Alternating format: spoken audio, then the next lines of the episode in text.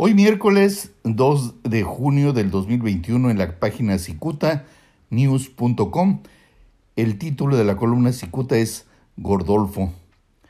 Desesperado por evitar la fatiga y poder saturarse de comida grasosa, el candidato de Morena diputado federal por Baja California por el distrito número, número 7, el señor Isaías Bertín Sandoval, está convencido que llegará a la Cámara de Diputados simplemente a levantar el dedo para ganarse una millonada y atascarse de garnachas en el centro del país. Si acaso alguien ignora, Isaías Bertín cobró como secretario técnico de la Mesa de Seguridad de Baja California, en donde solamente sus aplaudidores aseguran que le redujo la delincuencia.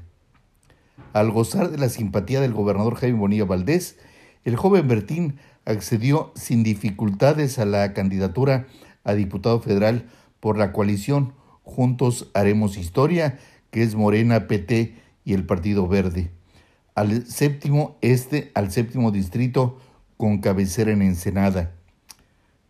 Algún ensenadense afirma que durante toda la campaña despilfarra un dineral que debía salir de los bolsillos de alguien interesado en que Bertín despache como diputado.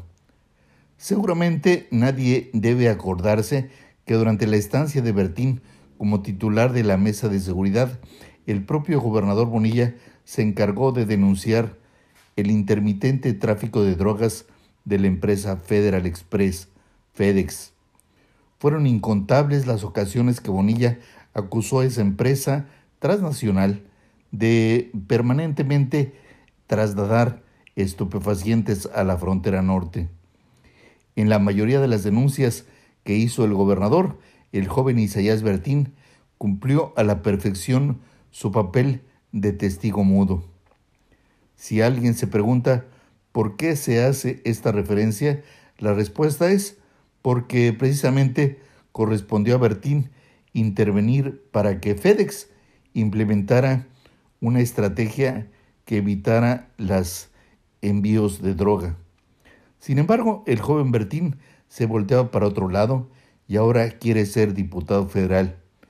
Ah, si alguien se pregunta por qué Cicuta aludió las garnachas, es porque Isaías Bertín le fascina consumir todo tipo de alimentos grasosos, comida chatarra.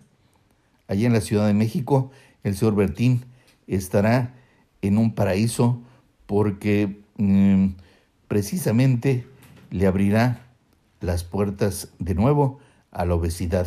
Ahora, para aclararlo, luce esbelto. Muchas gracias, le saluda Jaime Flores.